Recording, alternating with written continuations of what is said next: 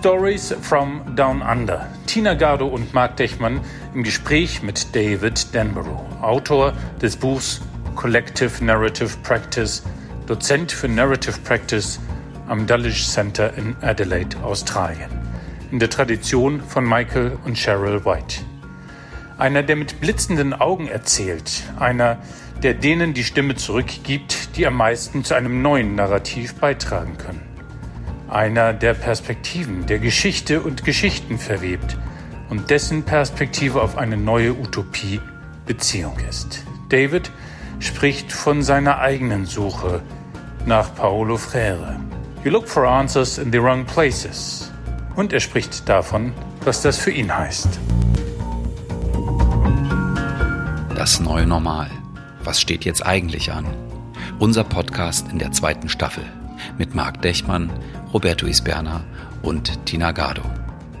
Die letzten Monate haben die Welt, Europa, Deutschland, unser Alltagsempfinden mehr verändert als die letzten Jahre. Warum ist das so? Und vor allem, wo kann uns das hinführen? Wo soll uns das hinführen? Und was brauchen wir dafür? I would say good morning, David, because here in Berlin and in Hamburg it's uh, morning. What about you? You are talking with us from far away. Is it good evening? Late afternoon? Late afternoon, beautiful summer's day, 30, 32 degrees, blue skies. I've had the great pleasure of two swims, so I know I shouldn't be talking too much about these things at this moment when speaking to those in the Northern Hemisphere. So, yeah. So now tell us from where do you call? Well, I'm in a place that is usually referred to as Adelaide in South Australia. But these days in Australia, we're also starting any conversation by acknowledging the First Nations people. So the much longer histories. And this place uh, is known as Kaurna country. So it's the land of the Kaurna people.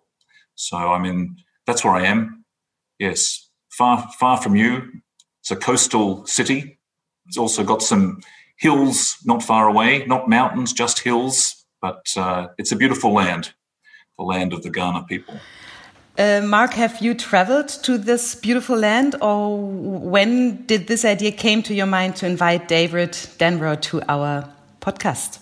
Uh, well, uh, actually, I've never been there physically, but mentally, probably a couple of times uh, because of David's connection to the Dulwich Center, and uh, that is a origin of uh, of a line of thoughts that I can recommend strongly. So, but actually. Um, the idea to invite you, David, comes from Vienna, and you had a workshop with us at the ESBA, and um, we were talking uh, about uh, storytelling and uh, about narratives, narrative practice, and you were introducing the magic of words, rescuing words. That's a sentence I received from you um, about the magic that can come if you really try to understand the magic behind the words to connect via narratives.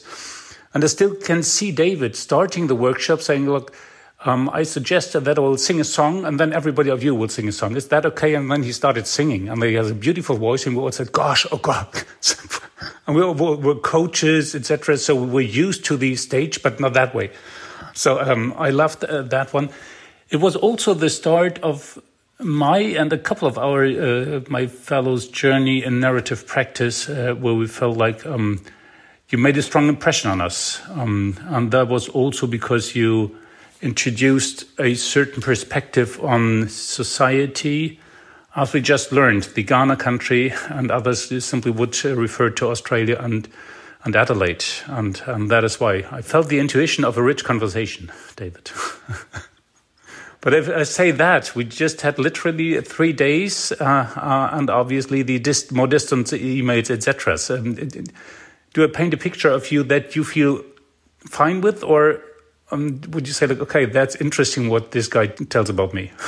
no, I, I, I uh, vividly recall my visits to Vienna, and I remember the workshop that you were in, and I've uh, really appreciated each of those workshops. People have engaged with significant intellect and rigor, but also creativity uh, and and delight, really. And yeah, we were in Vienna, so we had to start with a song, surely. But um, actually, I believe in often starting with song or including song within workshops. My my work is often in collaboration with others and responding to significant suffering, uh, whether in communities here in Australia or elsewhere. And song and music um, can play a real part in sustaining people um, through hardships. And within sort of psychology and social work and some of those professions, song and other forms of folk culture got a bit marginalized. And of course, the irony is some of this actually originated from Vienna, uh, where, you know, psychoanalytic understandings originated. But yeah, there's a bit of a long story in bringing music and folk culture back to professional fields as part of responding to social suffering. So, yeah, no, I appreciate you mentioning how we started with a song, and I appreciated how you and, and the others really engaged with different media, different artistic practice um, in your work and in that workshop.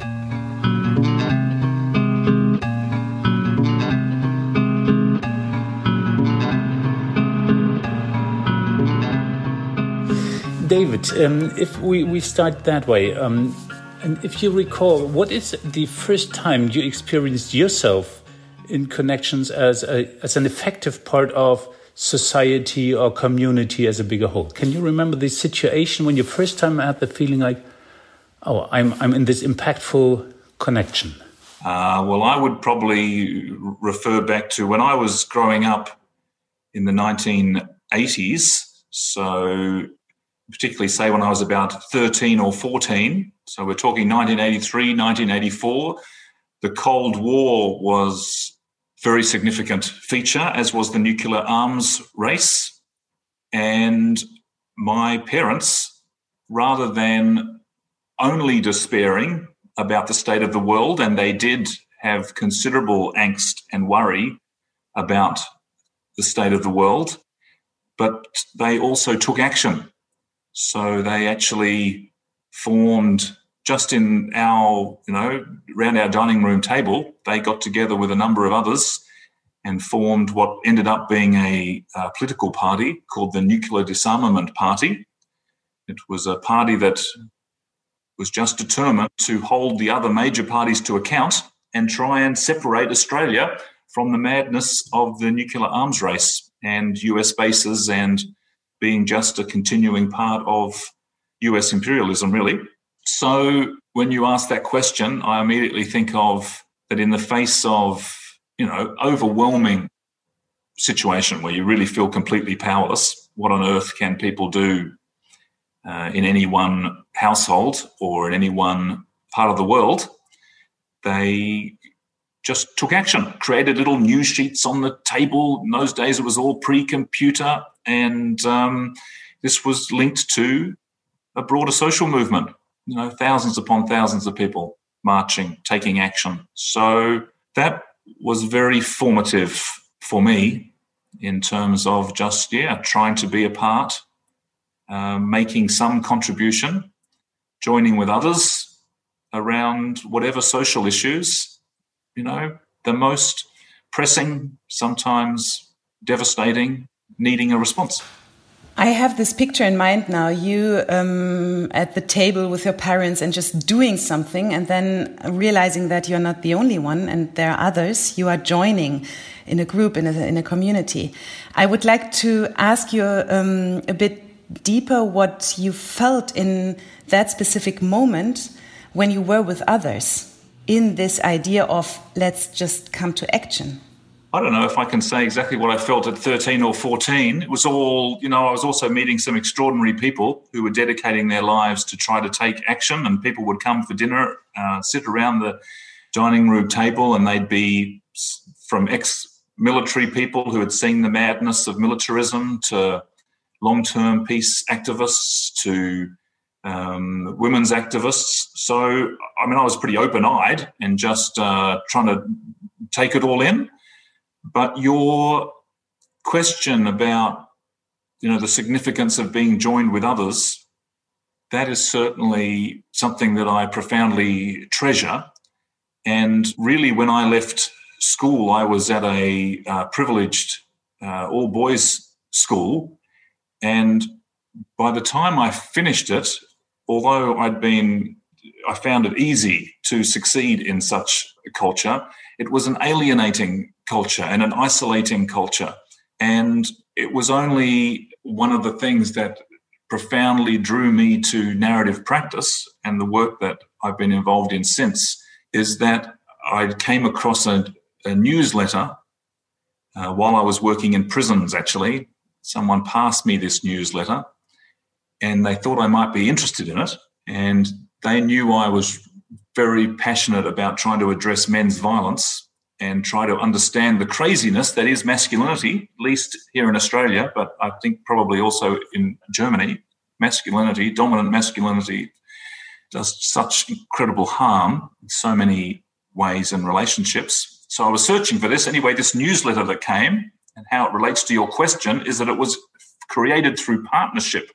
It was men and women working together to try to address issues of gender injustice. And this, I'd been reading everything I could read about masculinity and gender relations and men's violence and but this was the only thing I'd read that was like a partnership between men and women working together to look at masculinity. And that probably, you know, echoed with my experiences from my childhood home in terms of, yes, there's a possibility of doing things together. But it also was just incredibly exciting for me to think that as a man or as a person of privilege, these partnerships could be possible, and then we could work together to try and respond to these issues. So that was the opening of renewed possibilities and what has been a source of absolute joy, actually, to be able to join with others, even if trying to respond to some pretty horrid, sorrowful things, to be doing this together is uh, incredibly sustaining, incredibly meaningful for me, at least. What was the secret of the success that uh, men and women worked together in this, like, to my understanding, constructive way? How did they do this, which in all of the other parts was not possible at that point of time? Well, there's a long history to that, and um, there's actually a really beautiful conversation between Cheryl White and uh, Ki, uh, Taimalie Kiwi Tamasese, who's a Samoan woman and it's a conversation where they talk about gender and culture and partnerships that are required. And there's a long story that Cheryl tells about how she was really been doing so much work with women and she was wanting to offer anything that she could do in relation to her work with women of other cultures. And Taimalie Kiwi Tamasese said, actually, what you can offer the most is to work with other white men and use your influence there and then we can later collaborate. Anyway, I'm not telling that story very well, but it's possible to read about it. But there's this long history that also, therefore, relates to cross cultural partnerships, partnerships between dominant colonizing peoples, of which I'm also a part, and indigenous peoples, and their efforts also to develop partnerships. And there's a group called the Just Therapy Team, from Aotearoa, New Zealand, and Kiwi Tamasese is a part of that. And there's also a white man called Charles Waldegrave and Maori practitioners, and they really led the way in these sorts of cross cultural partnerships and cross gender partnerships. So, your question about what makes this work is there was a, a lot of rigor, a lot of dedication, but also genuine great care, friendship, and long lasting relationships, one could say love, between some of these key people who are coming together across differences to try to address uh, great harms. And those examples very, very significant to me.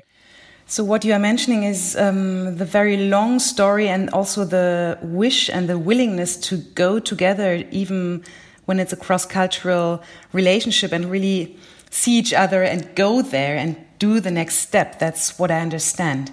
And when I'm thinking now of the last year or the last past month we have all experienced all over the world, would you say that um, you just continue with your work because it's still as valid as before and nothing has happened, and you just continue in this building relationships and working that intensively with these groups, or is has there been some? I don't know. Let's say some some crack or something where you could say, well, maybe I have lost a bit this link to society or to my community because something happened did you feel something like that because of yeah what happened with us? I felt certainly things changed, but I mean, when changes happen or when different events take place, what I'm and what our team is interested in is trying to yeah, form collaborations or think about what sort of projects could be put into place that might support people uh, to respond to those hardships and here in Australia, we've been incredibly lucky and really relatively unaffected. Uh, I'm not saying we haven't been affected, but just relatively unaffected in terms of COVID 19. Uh, we've had restrictions, but they haven't been anything, the loss of life hasn't been in any way comparable. But we are connected to many, many people in different parts of the world where there has been profound losses and hardships. And so certainly everything, you know, a huge number of things changed. But what became important was to work out well, what projects could be initiated, and in particular, whose knowledge, whose insider knowledge could be uh, elevated. Um, and Mark, when you were talking about rescuing people's words, you know, within narrative practice, we are extremely interested in honing in and honoring the insider knowledge of particular peoples or perspectives that often get overlooked. So, for example, early on in uh, March, well, a few different things happened. First of all, when uh, COVID 19 occurred in Wuhan, well, we have many Chinese colleagues and narrative practitioners, and they were grappling with all of this well before any of us. And well before we knew this was going to become a global pandemic, we wanted to reach out to colleagues there. In fact, I was asked to give some sort of presentation via WeChat. And so just reaching out and trying to uh, make connections, really acts of friendship, these were before the pandemic traveled, before we knew it was going to be our issue.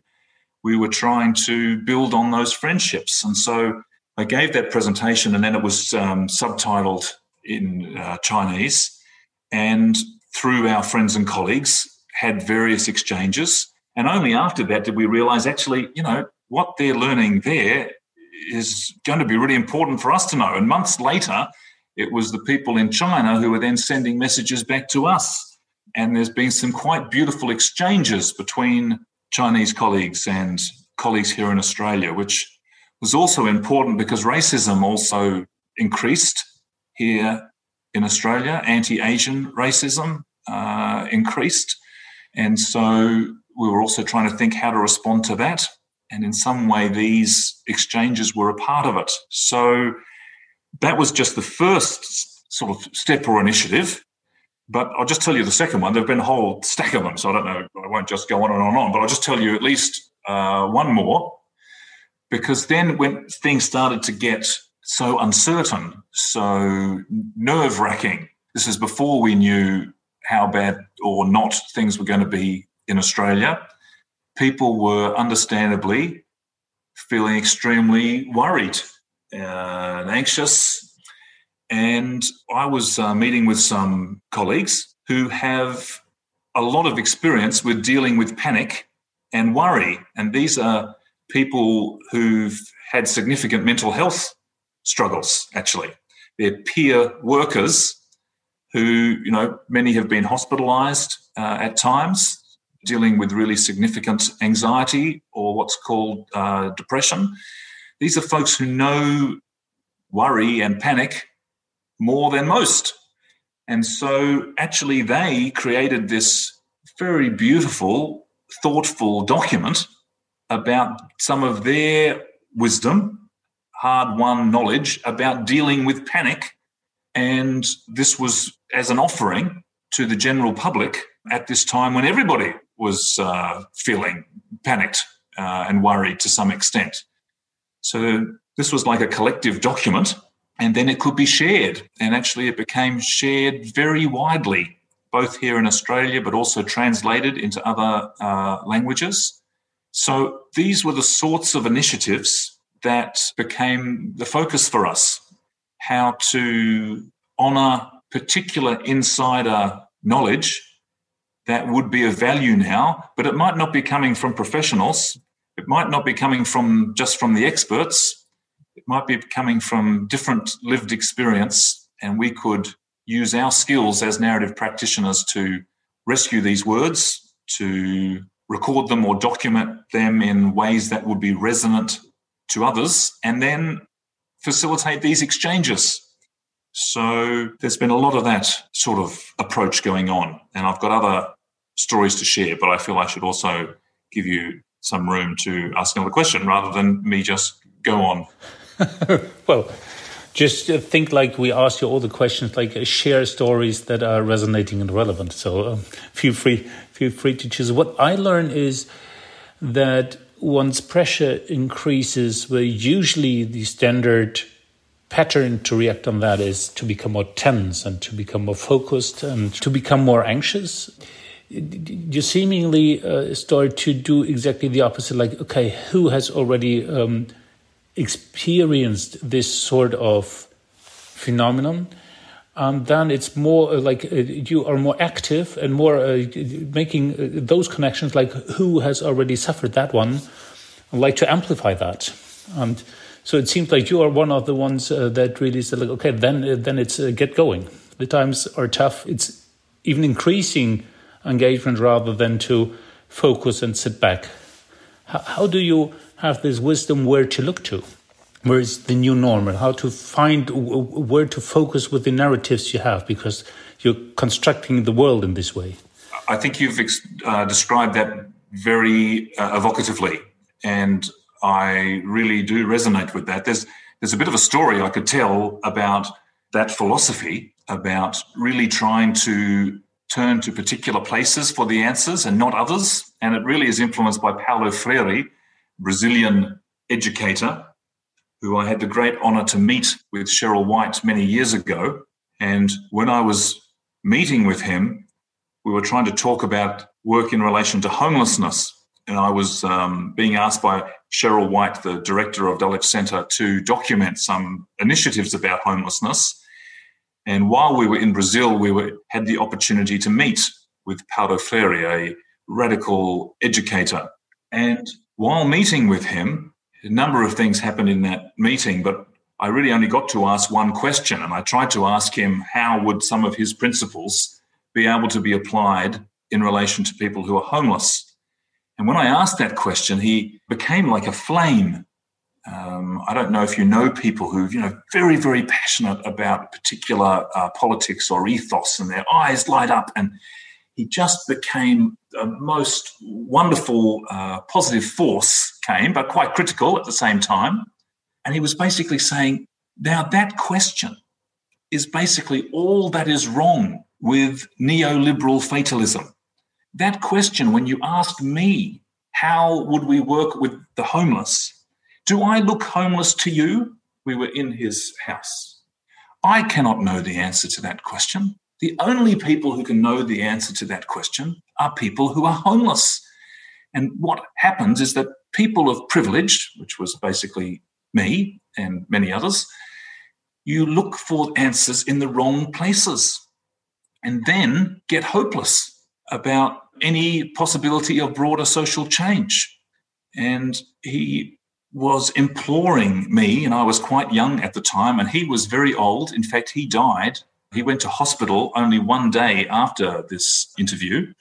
So, in some of his last words, he was imploring us to look for the answers in the right places, meaning you don't not just turning to the so-called experts, but turning to the people who have the hard won insider knowledge about any of these social issues, and then finding ways, as you say, to amplify their knowledge, to collaborate with them.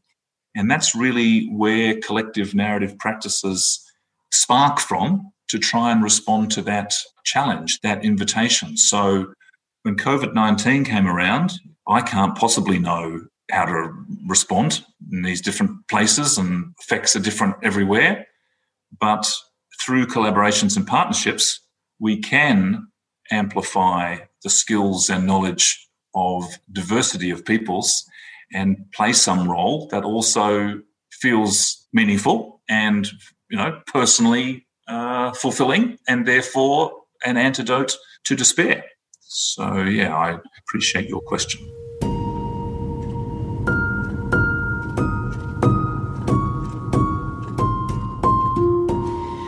when you work like this, um, you are going to those who deeply know and you try to, to tell their stories, to uh, identify the narratives, and to amplify in this way. I'm wondering the situation we are facing right now is um, often that there are several, but not a lot of experts who know what to do or who tell tell their reality, their things. And my feeling is, well, but there are a lot of wisdom, there's a lot of wisdom around, and there are a lot of people who know from deep inside and who have maybe another feeling or another wisdom, another expertise to tell.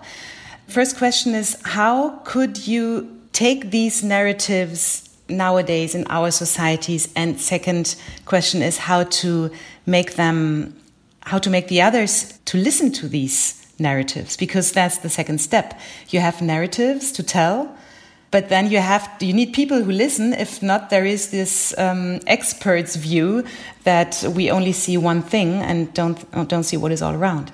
Hmm. two weeks uh, we were about to have our master's program face-to-face teaching block and people from many different parts of the world and different parts of australia were going to come together in march.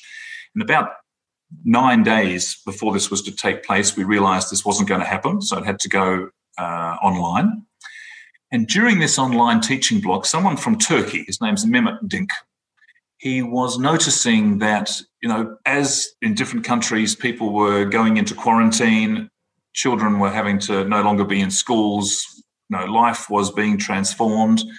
There were many, many forms of expert advice that were being given, particularly to parents about, you know, what to do, how to formally educate the kids from home, how to do homeschooling, how to keep this all going. And um, a lot of it, you know, some of it might be useful, but there was a lot of it. But Mehmet had this idea that actually maybe we could consult different experts. Maybe we could consult children. Um, maybe we could ask the children what they think would be valuable to do when in quarantine. And he suggested this during this master's block and there were two Aboriginal Australian colleagues in the training, and they were the first two who thought this is a fantastic idea. I'm going to go and consult the children in their lives. So they just started consulting, and it's a range of questions that we could then ask kids, and generated this guidebook, a guidebook for parents and caregivers from children. And it was also just, it was fun, you know, in the face of worry and difficulty and and it was also the kids had such unexpected things to say. Like everybody was so worried about education systems and it was my niece just said oh why don't you just forget about formal education and do something you don't usually do as a family? Just spend time together. And one other kid said oh look you know, we've got more time to create our um, zoos, our insect zoos, and to have tea parties for slugs. And uh, anyway, you can just imagine these completely non normative ideas were suddenly bubbling up. And parents and caregivers, it was such a relief because they could not only um, maybe try out some of these ideas, and there were some wonderful ideas but they could also just consult their kids and make some plans rather than try and force their kids to do what the experts are saying they should be doing as a family. And it was really delightful. And it was delightful for us as we were putting it together. And in relation to your second part of your question, how do you, you know, find then find an audience? Because that is crucial. That's a crucial part also of this work. We want to elicit and we use narrative skills to you know richly describe these skills and knowledges of communities. It doesn't just happen because if you just ask someone you know, to tell you your ideas, it might be quite a thin telling. It might not be resonance. So there are skills involved in these processes.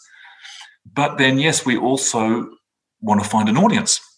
And one of the things that I found quite delightful is that because I work at Dulwich Centre and also at the University of Melbourne, University of Melbourne is one of the elite universities. It's done some fantastic things during COVID 19 that are the about expert, particularly medical and scientific expert advice, which has been vital during this time, and that the Australian government has listened to, which has been fantastic. But it's actually a bastion of expert knowledge. But this guidebook of children's knowledges, which actually embraced by the dean of medicine uh, within the formal university, and uh, it was you know sent out and celebrated at the same time. So there was this in the same event at the University of Melbourne. There was incredibly important, highly expert scientific knowledge being valued, which we really needed in this year, and the knowledge, advice, quirky insider knowledge of children um, providing relief and alternative philosophies, actually, about what we could be doing during quarantine. So, yeah, it's uh, those kids and their contributions, you know, really have made a, a lot of difference to us this year. And in the history of narrative practice, children's knowledges have also been really influential. And just, just one last question. So, what you did to find an audience is to collaborate with an institution? Well, it it varies. Often, what we're trying to do is we're trying to think who, first of all, we're thinking who has the hard won knowledge and who could they make a contribution to. So the audience is usually who could they make a contribution to. Now, in this case, Melbourne and Victoria are the people in Australia who've had the hard, longest lockdown, longest quarantines uh, in Australia. Uh, in fact, they had a very, very long lockdown. And so the University of Melbourne, it didn't just represent an institution at this point, because often that's unusual for us to be circulating these knowledges through institutions, actually. But in this instance, they were also at the heart of those who've been most affected. It was people in Melbourne, people in Victoria, which is the state where Melbourne is in. They'd been the folks who've been with their kids in their homes under restrictions for many, many, many, many months. So actually, the the ethos or the principle was more who could this knowledge make the most significant contribution to, or who would it be most resonant for? So we're trying to find those resonances and facilitate and enable contribution. That's how that usually happens. But in this case, um, and we use all the relationships that we have. So these might be personal relationships, community relationships, international relationships, or in this case, also institutional relationships. I just wonder because uh, I have a smile on my face, I think, since five minutes, because I feel like, okay, uh, are we talking to the right person with you, David? What we want to understand is like, what is the big question? What is the new utopia? I'll be talking to you as an expert in some extent, the resonance I have is more to you as a person and as part of the society, and you're both at the same time. And I just wondered whether you're the person who has uh, this uh, specific knowledge, who has the hard won experience uh, that we have. And I feel, um, yes, we do exactly talk to the right person. So, what we have, uh, one of the habits uh, of our. It's probably all going to go downhill now, Mark. Uh, yeah, yeah, yeah. So, why not? I mean, it, it's easier to, to, to, to walk downhill in some, some regard. It's not so good to the overview. We have a habit that our former guest, it's Kirsten, and she um, gave us a question for you. That is what we are going to ask you as well. And she asked, uh, David, what are you longing for, or what do you need at this moment of time where we feel there's a crack uh, there's something moving. What are you longing for, or what do you need with the perspective to the bigger picture? Oh, so I get to ask someone else a question after this, do I? Do I try and think of a very difficult one, or? Yeah. I'm glad you also said that the ums and ahs get uh, edited out. It's the only thing that get edited out. I read that, so I might um and ah a bit more for a few moments now. yes, that's good. But, it's not going to be edited out because it's part of our beautiful journey. look, I've already spoken to this, but uh, it's friendships and partnerships that mean the world to me and make my work and life uh, sustaining. So I just need them to continue, really.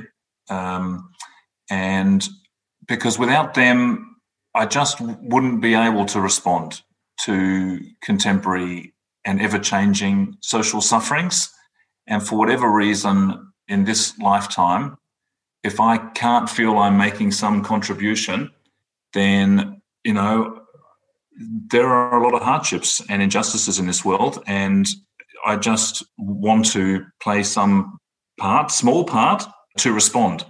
And I can't do that without collaborations and partnerships and friendships. And they bring me great sustenance and joy and unexpected developments.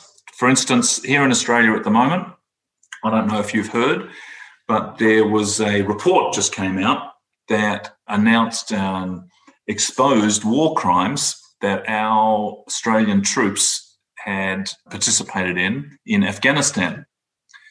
And to be honest, it didn't surprise me that our troops had committed war crimes in Afghanistan. I believe that war crimes have been committed in Afghanistan by all foreign forces, and terrible, terrible things have happened there. What was surprising is that these things have been named and that our gen- general actually spoke to these and has acknowledged them. Now, the reason I mention this is that I have a friendship who I actually met through cricket originally, strange sport that is not played much in Germany. But anyway, but but it is played in Afghanistan and it is played in Australia. And I have a friendship with an Afghani man called Dr. Abdul Stanigzai, who's a human rights activist in Afghanistan, and he investigated many of these abuses. Uh, he documented them before he became a refugee, fearing for his life from the Taliban, and now lives in Adelaide. Now, because of this friendship, when this abuse is named in Australia, and I, amongst many others, feel terrible about this horrible, unlawful killings that Australians have done in Afghanistan. It's only because of this friendship that I've got a chance to do anything. Otherwise, I'd just be watching the TV and feeling horrible and terrible. But because I have this friendship with Dr. Cricket, as we uh, refer to him, we could talk and say, well, what shall we do? And we want to create some sort of Afghani Australian friendship projects that will bring together Afghani Australians, will bring together military veterans and whistleblowers and offer something back to the villagers in Afghanistan. And that changes my whole orientation to this horrible event. It's still horrible, and I still feel you know, very saddened about it. But because of the friendship, we can do something. I'm really looking forward to where that project leads. Um, it'll be challenging, but it's uh, something we can do together. So, in response to the question, that's what I need to continue these friendships and collaborations to be able to take action when the next horrible thing turns up.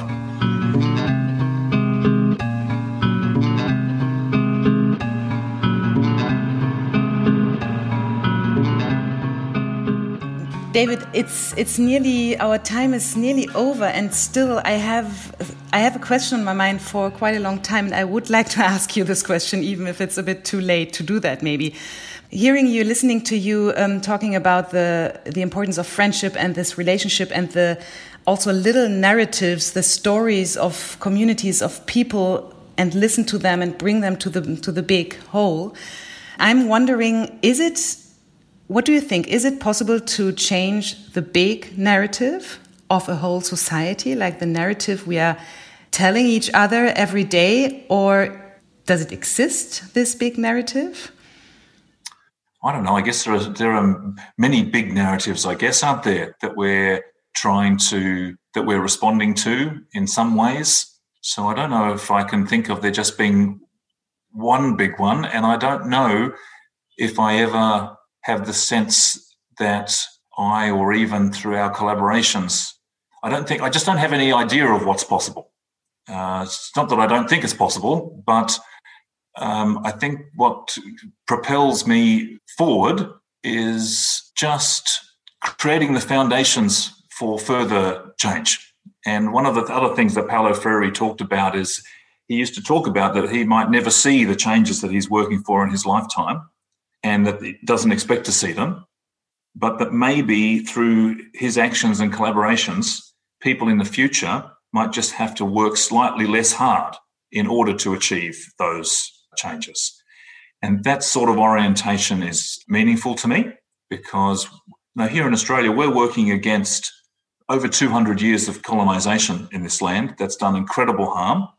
And so, and the colonial practices are continuing. So it's not really possible to imagine those things being, you know, overturned in this lifetime. But at the same time, there are just fantastic initiatives and uh, collaborations and partnerships and work that are taking place. And so I think I'm more orientate to really noticing those things, honoring them, and uh, celebrating them, and thinking that the people who come after us might just hopefully have to work slightly less hard to achieve the things that we would love to see now. And we could continue, and I, I think the number of questions I have uh, grows. So we just need to decide when to um, follow that up. Um, but that's not in the event today, um, David. Tina, if um, I felt, I, I feel like um, there is a long that resonates with me. Uh, um, what resonates with you from those forty-five minutes that you've heard?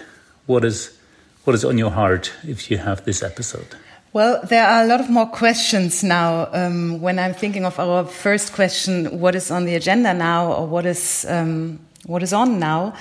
I have a lot of questions, but what I learned and what is resonating is this longing for deepen uh, relationships and starting really with those who can tell and asking them and and and harvest the wisdom around you that you don't see. So what I'm feeling now is really to yeah to go out and look a bit differently to the people surrounding me and asking them even even if I do that a lot asking them even more what do you think and what do you experience and what is your expertise to um, make it heard because that is yeah that is what touched me um, to take people serious everyone and to start with yes friendship and love. You you named it even if it's difficult to say it out loud this word in in public it's always a bit strange but you also talked about love and that is what's re resonating in me I uh, know it's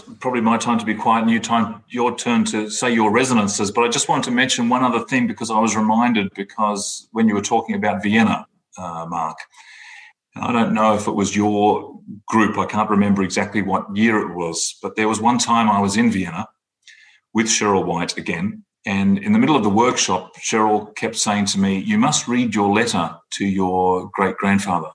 I was like, No, not now, maybe after the break. And Cheryl was going, No, you must read it now. It's really important. I said, No, no, we'll do it after the break. And then Cheryl turned to the whole group and said, Would you like to hear David's letter to his great great grandfather? um, because it was uh, he was a key figure in colonial Australia, and David was asked by Aboriginal people to somehow try to come to terms with these histories. And so, of course, all the groups said, "Oh, yes, we'd like to hear it now." So Cheryl's very smart such matters. So I read this letter out, which is trying to come to terms with my own family histories in the colonisation of Australia, which included participation in the frontier wars and the devastation that my people have done to Aboriginal Australia. And I didn't know why Cheryl wanted me to read it out. But when I read this, because it's also it's a direct letter, he's been dead for almost 100 years. Um, but it was just a way of also connecting and honouring my ancestry because this was the request from Aboriginal Australia. It wasn't to condemn them, it was to somehow speak honestly about these histories, but connect with ancestry. So I read this in Vienna, and there was the most extraordinary silence during this reading.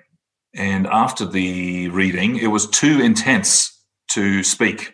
And so we had to have a break. We just could tell that there was too much emotion in the room to speak. And it was only during the break when people would come up to us and name how their own families were connected with World War II histories, with Nazi histories, with Jewish history. Some people of Jewish heritage were in the room and had been. Anyway, the family connections to these broader societal histories were so significant and yet still so difficult to find ways to speak about that I haven't ever forgotten it. And over this last year, the other thing that I've been really involved in is finishing a series of letters to my great great grandfather and trying to come to terms further with these histories in order to make action more possible in the present. So I just wanted to mention that whenever I've been doing that, I've actually always remembered Vienna and uh, Austrian and German uh, colleagues and people living in the present trying also to come to terms with our family uh, connections to profound events. Thank you for sharing this story in the end. Mark, share your story with us, please. What resonated on you? I've just been added one more question to my agenda. this uh, is going through my through, through the letters to my family, and that may have a a resonance which uh, which is um, pretty actual. Um, today, what I saw is it's all about friendships and partnerships. It's about relation. So that's one of the of the major pillars of the utopia that I take. So it's not about institutions. It's more about personal relationships and how to expand this further. Also with an idea of of how to create a network around the world um, and do this more deliberately than just to share friendships and the justice, maybe the wrong word there. I also heard that you uh, thought about what is the big narrative, and maybe to add an S. So, what are the big narratives that are there that may have resonance with, with each other to, to talk about the, the real essence um, that, that I have learned? Whom to talk to, and I saw uh, David inheriting basically those blazing eyes of Paulo Freire, saying, "Okay, um, you want to understand the world, um, you're looking for the answers in the wrong places. So that's maybe my exclamation mark that I take with me. But David, that's our resonance. Um, did we kind of grasp what you felt is the essence of the narratives and stories you you shared? Oh, I've, I've just enjoyed our conversation, and it's made me think back on this year, and then also think back to my times in Vienna um, and then think back even further in relation to the, the big narratives here in Australia and our what's significant here on Kaurna land. If I could paint the visual picture on that canvas that you were mentioning at the beginning, I'd paint the hundreds of different nations that are here in Australia. That's a I always show at every beginning of each of my workshops. There's a visual depiction of this continent, and there are hundreds and hundreds of different colours hundreds and hundreds of different nations, of different languages, different philosophies. And my people try to whitewash all of that. And it's uh, really meaningful to have friendships and partnerships in the present to try to um, engage differently with that big narrative and uh, spark something different for future generations. And David, if you think back of this conversation we have had today with this title, What's Actually Pending Now, what would be your title of this special episode? Of this conversation? Yes. I think I'd have to think about that. Titles make a difference, don't they? In narrative practice, you know, what title you give to something, how you name a theme in a collective document, it really does shape how the reader then engages with it. So I reckon I will not answer your question and I'll have to think about, I'd have to give it some considerable thought about what title I would give it to. So I'll I'll leave that in your capable hands. And is it is it possible because you said um, the title is so, and I, I agree, a title is so important to also show the others what yeah what they maybe listen to, but we do it the other way around. We ask you, you listen to yourself And what would be the title then you would give to your story after having told it? Or not your story, maybe also your thoughts and what popped up. What is it that's on the surface now? Oh, you don't like this. I don't like it. I um, we just uh, traversed lots of different territories, didn't we? So I guess I'd say something general like uh, stories from down under. Stories from Down Under, is that the title, or would you like to refine it or to give it a subtitle or a, a series of subtitles? Or is that it for the moment? I think I should just listen to my technological gods, which crashed when I tried to come up with the title last time. So I reckon let's go with that, unless I send you a subtitle. That we do. Great. And uh, one other thing you already um, thought of it yourself. Um, we are going to ask you what would be the question you would like to ask our next guest without knowing who this will be. If you were to think about your life as a team, any sort of team, it could be a sporting team, who would be your goalkeeper, the person who is uh, protecting protecting the goals for your team? How about that? Or who would be your coach, the people or figures alive or no longer alive who taught you the most? Either of those two two alternative questions from the team of life narrative approach. Okay, thank you. Mm-hmm. David, um, we have had a wonderful hour now um, with um, basically starting a conversation that uh, will probably not be easily ending, uh, but it starts a lot of resonances. Thanks very much. Pleasure. From um, from from up here to down under, or vice versa. I don't know how you how you see that from an Australian perspective or a Kaurna perspective, Kaurna land. Um, thank you very much for sharing a lot of insights, and also thank you for sharing a perspective on a today's society that is from a different angle and therefore enriches and broadens our understanding. Thanks very much indeed. It's a pleasure. Great being with you. Good luck with your winter. Thank you, David.